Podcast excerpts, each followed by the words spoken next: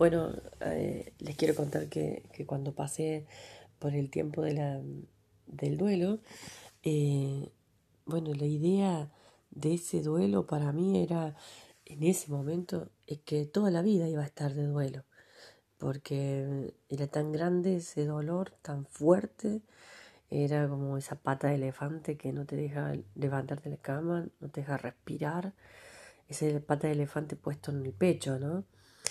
Y, entonces no podía ver más allá de lo que me estaba pasando, no, no me veía más adelante eh, volviendo a sonreír, volviendo a vivir, volviendo a proyectarme. No, no, no.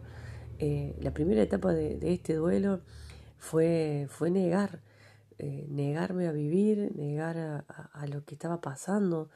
No podía creer que me había pasado esto. Realmente no lo podía creer. No podía creer que, que, que ya no lo iba a poder tener más en mis brazos a mi hijo, que ya no lo iba a poder besar, que no lo iba a poder retar, que, que nos íbamos a pasar mucho tiempo separados. Y, y la verdad que ese tipo de negación es durísima, es muy dura. Eh, nos ayuda muy poco lo que nos dicen, eh, nos cae mal, que nos diga ya te va a pasar, eh, lo siento, eh, no tengo palabras.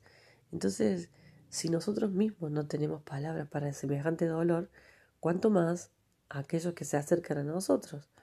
Pero bueno, en su momento, eh, nada, nada no, nos consuela.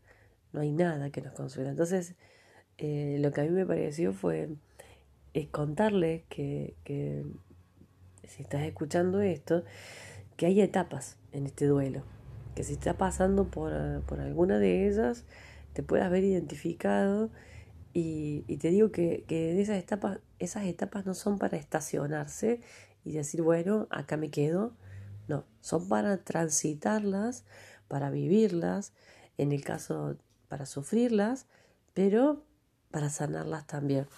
Entonces, eh, mi idea de, de, contarte en estas etapas cómo las viví, eh, yo en la primera etapa de la negación la viví así, como es, como la palabra lo dice. Eh, muchas preguntas, pocas respuestas.